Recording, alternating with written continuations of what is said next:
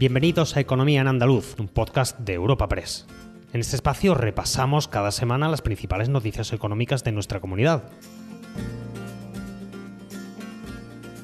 Estos son los temas que han marcado la información económica de Andalucía esta semana.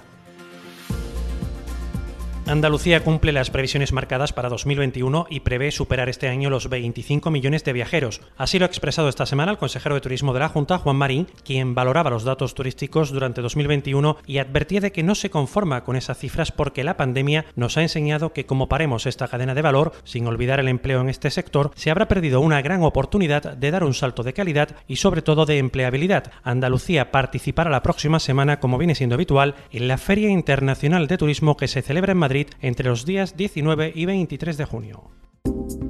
Espacio patrocinado por la Asociación de Trabajadores Autónomos ATA.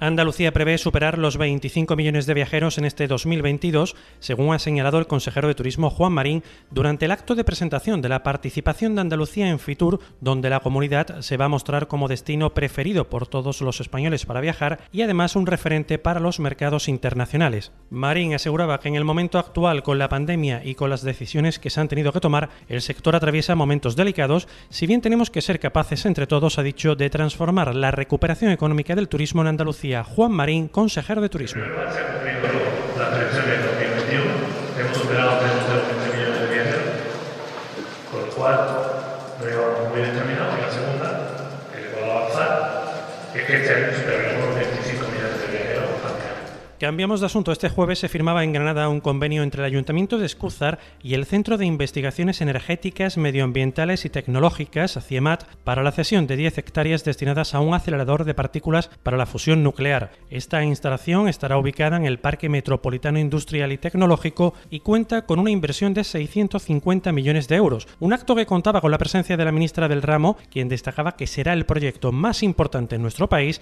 y el impacto económico en la comarca, con la creación de un millar de empleos de calidad. Diana Morant, ministra de Ciencia e Innovación. Puedo afirmar que sin ningún tipo de dudas estamos ante el proyecto científico y tecnológico más importante de nuestro país.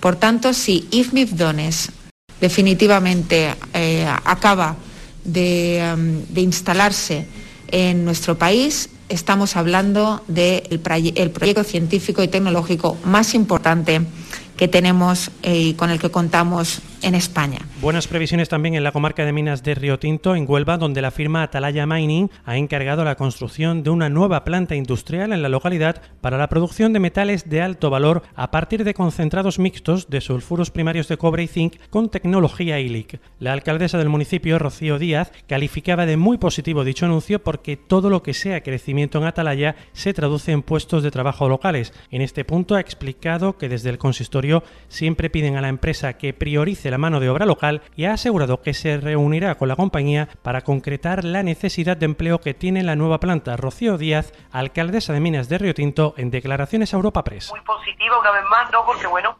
todo lo que sea crecimiento en, en Atalaya pues se traduce en, en puestos de trabajo locales, que además pues ya de eso nos, nos encargamos nosotros del ayuntamiento de, de exigir a, Atalaya que los puestos de trabajo sean locales y nada, y muy bien, vamos, eh, yo conozco el proyecto desde, desde sus inicios, conozco a, a Eva Line y todo lo que sea fomento de, del empleo y de, y de la producción en, en la mina pues se traduce en riqueza para el municipio, claro. En esta misma línea se ha manifestado el secretario general de UGT FICA en Huelva, Luciano Gómez, quien también ha apuntado que había muchas expectativas en este proyecto, por lo que el hecho de que se haya materializado esta nueva tecnología en un proyecto viable es una fenomenal noticia para el aprovechamiento de los recursos mineros en Huelva. Luciano Gómez, secretario general de UGT FICA en Huelva. Eh, opinión positiva, ¿no? Había muchas expectativas y que se haya materializado esta nueva tecnología eh, en viable, pues nos parece una fenomenal noticia ¿no? para lo que es el aprovechamiento de los recursos mineros de nuestra provincia. Nos tenemos que alegrar y bueno, pues eh, ha sido una apuesta que, que, se ha concretado de una manera eh, sorprendente ¿no? y bueno, pues la verdad que es una muy buena noticia para la minería y para la zona No abandonamos el ámbito empresarial. Comisiones Obreras ha entregado esta semana en Sevilla, la delegada territorial de empleo, más de 5.000 firmas contra la apertura indiscriminada, dicen, de domingos y festivos en el comercio. Medida que, en opinión del sindicato, perjudica y precariza a los trabajadores del sector. La Junta de Andalucía, recordamos, ha decidido incrementar los días de apertura y los meses de duración de las zonas que cuentan con el carácter de gran afluencia turística y lo ha hecho, según Comisiones Obreras, de espaldas al diálogo de los agentes sociales y contando solo con el apoyo de los empresarios. Comisiones apuesta por un comercio de proximidad, un consumo responsable y unas condiciones de trabajo que permitan conciliar la vida laboral y familiar de las plantillas. Claudia Caus, secretaria general del Sindicato Provincial de Servicios de Comisiones Obreras. Se ha realizado sin consenso con ninguna de las partes implicadas, ni sociales, ni asociaciones de consumidores, ni las patronales y asociaciones de comerciantes de la provincia. Y esto conllevará un perjuicio tanto para los y las trabajadoras del sector de comercio en sus condiciones laborales y personales de conciliación familiar, como para la propia supervivencia del pequeño comercio. Más asuntos. El presidente de la Asociación de Trabajadores Autónomos ATA y vicepresidente de la COE, Lorenzo Amor, ha asegurado esta semana que para muchos profesionales del sector va a venir un momento de dificultad ante la próxima devolución de los préstamos del Instituto Oficial de Crédito ICO recibidos durante la pandemia y ha apuntado que no estaría mal planteado pensar en conceder una nueva moratoria para devolver esos créditos de como mínimo seis meses. Lorenzo Amor, presidente de ATA. Es verdad que para muchos va a venir un momento de dificultad.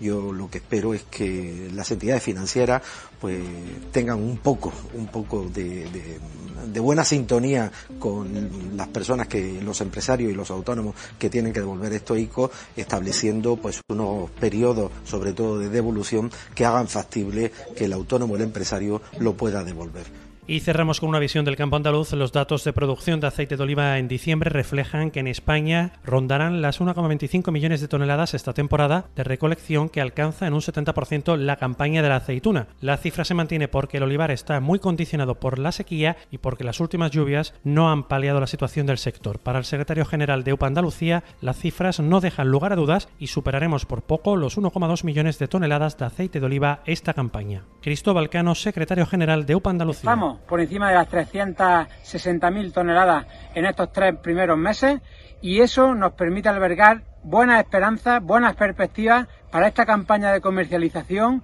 que la producción final estimamos desde UPA de que por poco superaremos el millón doscientas mil toneladas en el conjunto de nuestro país y eso, sumado a las buenas cifras de comercialización, nos tienen que reafirmar en el liderazgo mundial y especialmente en unos precios estables por encima de los costes de producción en el olivar tradicional.